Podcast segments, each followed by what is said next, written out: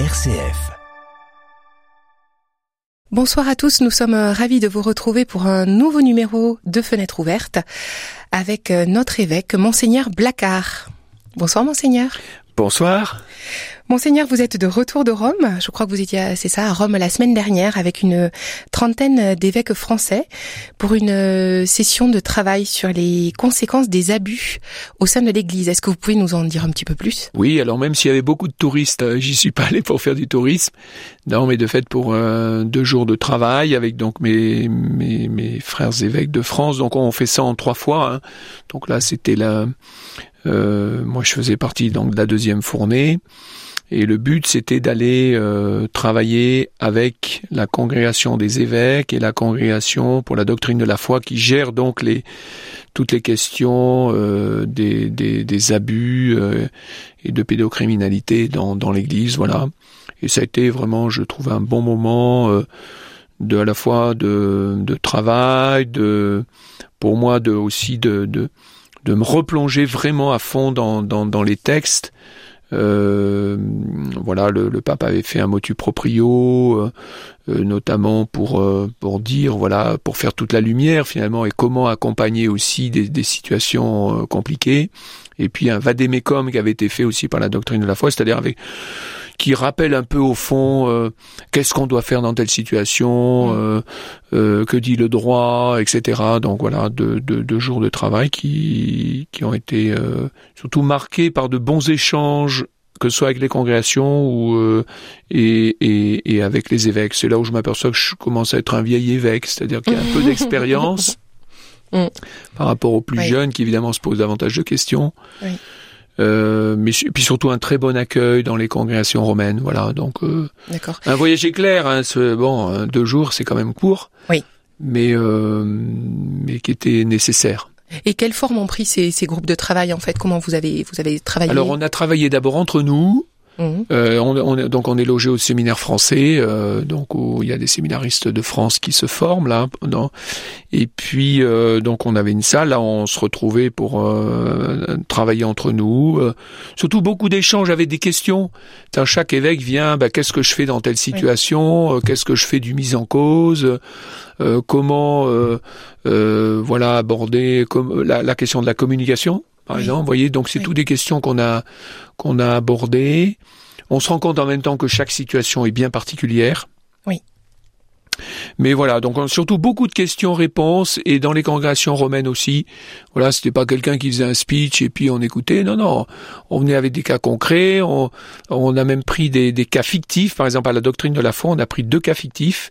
On s'est répartis dans des petits groupes là, dans donc dans les euh, comment euh, au dicaster là. Et puis ensuite, on a mis en commun. Donc vraiment, non, non, un moment intéressant. Mais deux deux jours, euh, ça passe trop vite, quoi. Oui, et puis on parlait aussi. vous parliez de la communication, j'imagine aussi les, les rapports, les postures avec les victimes voilà, aussi pour être voilà, sûr de, de, ne pas blesser. C'est ça, voilà. c'est ça, c'est oui. tout ça. Euh, oui. Euh, donc un bon. Alors la, la, suite, si vous voulez, euh, c'est que on, on va, on se retrouve là avec le, notamment le conseil presbytéral. Donc c'est un petit, un, un, petit groupe de, de, prêtres donc qui ont été élus par leur, le, les frères prêtres du, du diocèse d'Orléans, avec lesquels on se retrouve trois fois par an. Oui. Et donc là, on va se retrouver donc ce, ce mardi, ce mercredi, pour euh, euh, aborder notamment la question de euh, du suivi de l'accompagnement des prêtres. Voilà, comment éviter qu'un prêtre soit tout seul, qu'est-ce qui peut l'aider dans son ministère, avec qui il va relire son son son voilà son service, etc.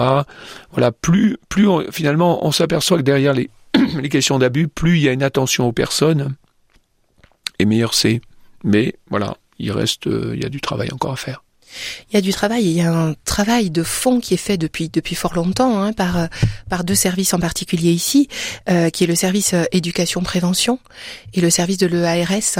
Oui, alors voilà, c'est c'est euh, euh, bon, enfin voilà, et en même temps, euh, c'est vrai qu'on, par exemple, là, on arrive au camp, au camp d'été. Bon, euh, les parents disent, ben, on confie nos enfants mineurs. Bon, euh, euh, ben, ça veut dire qu'il faut être sûr que ça se passe bien. Donc, il y a une équipe qui, dans le diocèse, a mis en place, et ils ont été parmi les premiers en France à mettre en place ce qu'on appelle un guide de conduite, c'est-à-dire bah, comment avoir la juste attitude avec des mineurs quand on est euh, euh, en camp, mais quand on est aussi dans une salle de caté, quand on est avec des adolescents euh, pour une réunion ou, ou, ou un week-end. Voilà, et bah, j'encourage ceux qui nous entendent et qui vont animer ou accompagner des camps d'été ou je sais pas aller au JMJ. Euh, bah, se plonger dans ce guide de conduite qui est à la disposition hein, De, de, tous. Et le but, c'est qu'une équipe, par exemple, une équipe qui accompagne, je sais pas, un pèlerinage VTT, un camp scout, euh, se saisisse de ce guide de conduite. Et puis euh, les, les, les, animateurs, l'équipe des animateurs en parlent ensemble. Voilà pour se dire d'entrée, euh, ben voilà que, les, les, points d'attention, par exemple, jamais un adulte tout seul avec un enfant dans une pièce. Euh, moi, j'aime bien dire, par exemple, pour résumer, toujours à vue. Oui. choix, euh, euh, voilà, que celui qui accompagne les enfants, un enfant même, bon, à un moment donné, ils ont besoin de se parler, mais c'est toujours à vue. Donc voilà, on a besoin de se redire comme ça quelques quelques attitudes élémentaires pour permettre de prévenir, voilà, en fait, pour dire, ben, on est on est sûr que ça se passera bien. Voilà. Oui. C'est ça. Donc, euh, euh, en tout cas, moi, je me réjouis, voilà, de, de, de, de, de ce qui a été mis en place, mais il faut qu'il y ait davantage de gens qui fassent appel au service donc de, de prévention, euh, protection, éducation, prévention, et euh, où euh, le ARS qu'on appelle, c'est-à-dire l'éducation affective, relationnelle et sexuelle, en fait partie.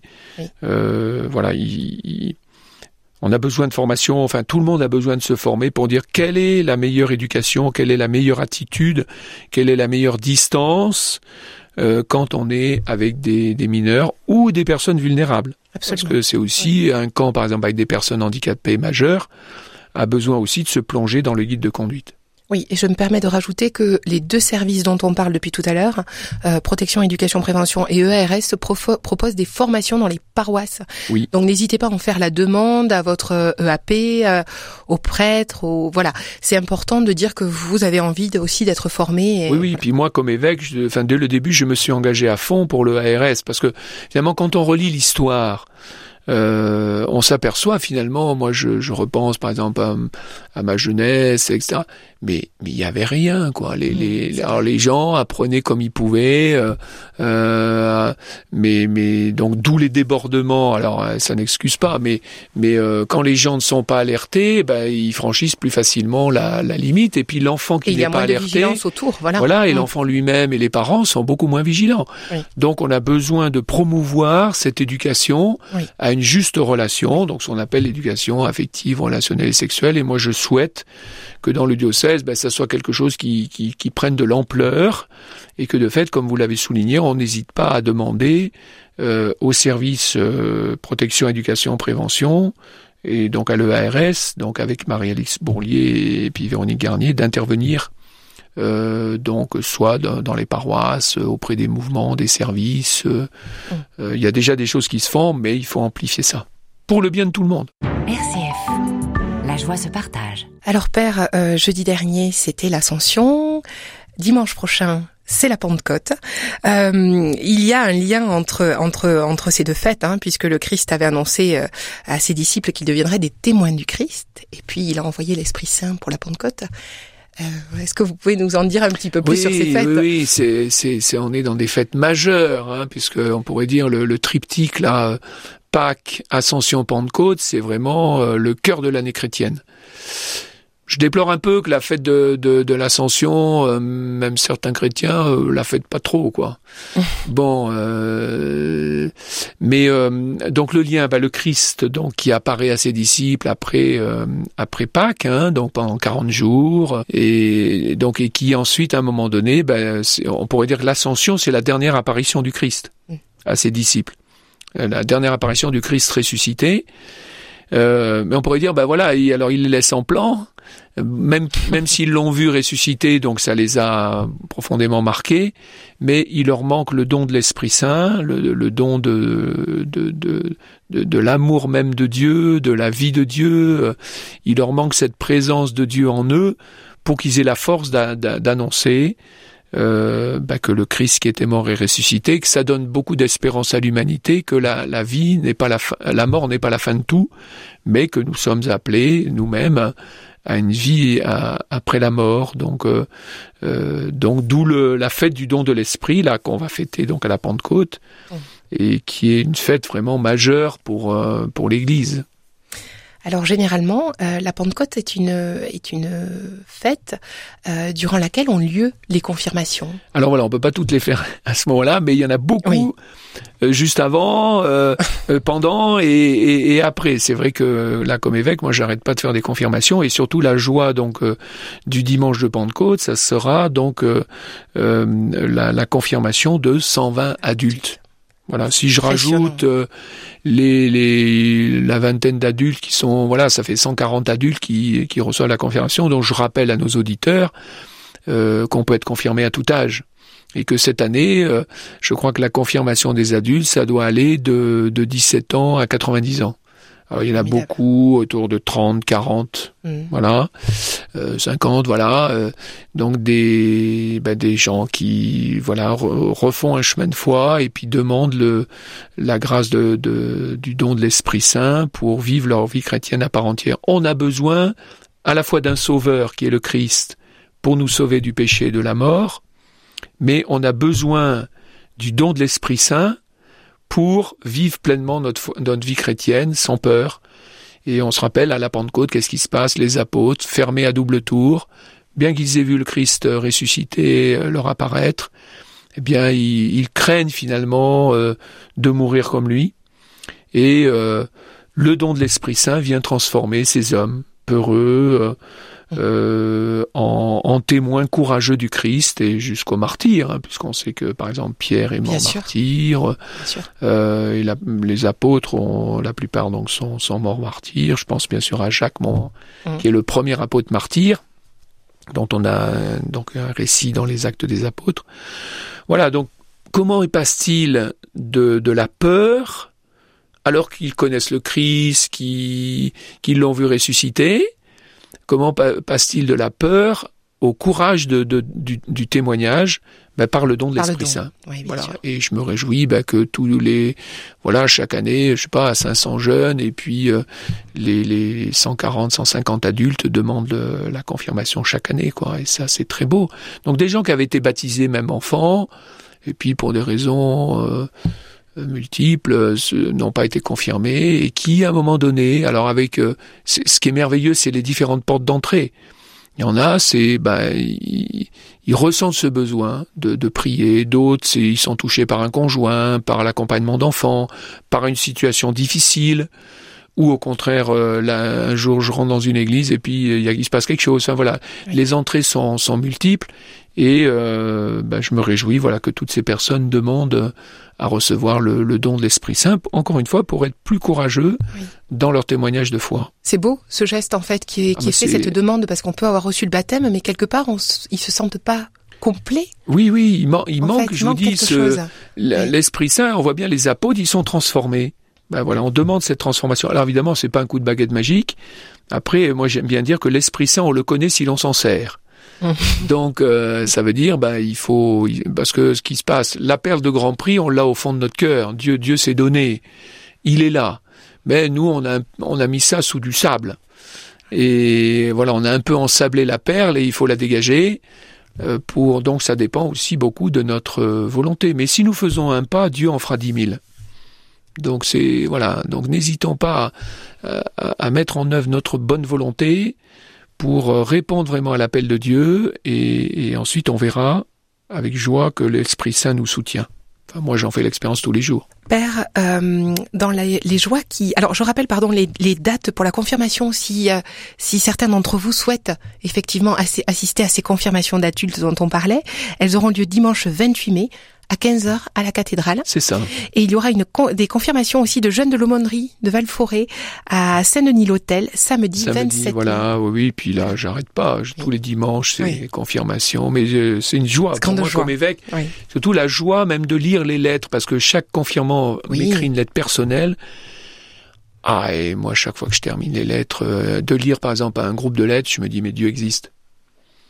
Dieu existe. Quand on voit les parcours, la diversité, combien Dieu les a rejoints dans des situations extrêmement variées, Dieu existe. Quoi.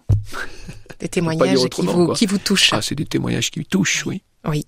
Le vendredi 26 mai, il y aura aussi la consécration de Nelly Baron qui est qui sera veuve consacrée. Veuve consacrée, absolument. Alors je savais absolument pas qu'on pouvait être veuve et consacrée, avoir été mariée Donc et consacrée. Donc on rappelle à nos auditeurs, alors les consacrés, voilà, c'est les religieux, religieuses, les moines, les moniales, voilà, les prêtres aussi. on a fait vœu de célibat. Donc euh, voilà, il y a une consécration totale à, à Dieu. Eh ben oui, des personnes qui ont été mariées, mais qui se retrouvent euh, veuves ou veufs aussi eh bien, peuvent tout à fait euh, vivre une consécration euh, en disant, ben voilà, la fin de ma vie, je me donne tout entière à, je me donne tout entière à Dieu. Et donc là, voilà, Nelly Baron, ben, qui rejoindra le petit groupe. Là, il y a, y a, un groupe de, de, de, veuves consacrées dans le diocèse. Donc j'irai à Pithiviers pour euh, pour cette cérémonie d'engagement donc de, de Nelly comme, encore une fois, comme veuve consacrée. D'accord. Et quelle forme ça prend euh, en fait finalement Alors, cette, cette, consécration? euh, Là, vous me prenez un peu au dépourvu, mais non, non. Une consécration, ben, c'est qu'il y y, y a un engagement public. Oui. Voilà, il y a des réponses à, aux questions que moi, comme évêque, je vais poser. Euh, voilà, êtes-vous prête à, bon, en gros, à vous engager Alors euh, après, euh, dans la prière, dans le service de l'Église, etc. Et puis elle, elle, elle, elle, elle prononce son, son propre engagement. Voilà, mais c'est très beau. C'est, c'est, moi, je me réjouis hein, de, de, de, de, cet engagement de Nelly, alors qui est déjà, qui déjà assure beaucoup, mais euh, là, elle prend vraiment une option de dire, euh, ben voilà, le reste de ma vie, je, je suis toute donnée oui. euh, au Christ et, et pour le service de l'Église.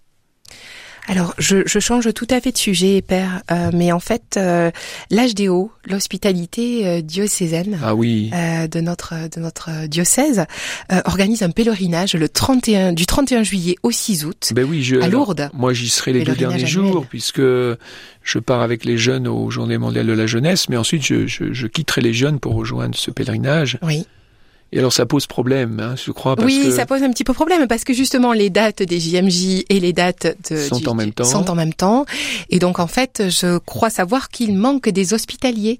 Ah, donc des personnes pour accompagner les personnes malades. Aussi, voilà, absolument. Et oui, oui. Alors, bah, je, je, on s'adresse aux auditeurs. Oui. On peut leur dire, voilà, chers amis, écoutez bien. Hein, donc ce pèlerinage, donc de la première semaine d'août. Et euh, habituellement, donc il faut euh, 200. Si on a une centaine, par exemple, de d'adultes, il faut 200, 200, 250 euh, hospitaliers. hospitaliers pour bien les accompagner. L'idéal, c'est oui d'arriver à 250. Et de fait, on a, comme certains jeunes hospitaliers partent aux Journées mondiales de la jeunesse. Oui. Donc on a on a des besoins. On a un déficit. Si on veut que des personnes malades, handicapées, qui attendent ça mon Dieu, avec euh, oui. pendant des mois de pouvoir partir à Lourdes. Euh, si on veut qu'elle parte, eh ben, on a besoin de bras. Alors, on a déjà un certain nombre d'hospitaliers, mais il en manque. Oui. Donc, euh, chers amis, n'hésitez pas. Vous verrez, c'est s'occuper d'une, accompagner une personne malade ou handicapée pendant pendant une semaine à Lourdes, c'est vraiment toujours un temps de grâce. Les, les, les personnes qui le font, elles reviennent transformées. Elles le disent combien d'accompagner une personne pauvre, précaire, euh, malade à, à Lourdes, c'est vraiment toujours une transformation pour celui qui accompagne. Donc voilà, je lance l'appel, il y a des besoins, n'hésitez pas à vous proposer, et puis si vous pensez aussi à des gens qui pourraient aussi venir, ben, n'hésitez pas à leur faire signe, en tout cas l'hospitalité euh, diocésaine d'Orléans euh, a besoin de vous. Parfait. Merci Père pour cette, euh, ces témoignages dans, ces, dans l'émission Fenêtre ouverte. Euh, nous nous retrouverons la semaine prochaine et à très bientôt. À très bientôt. Merci. Merci.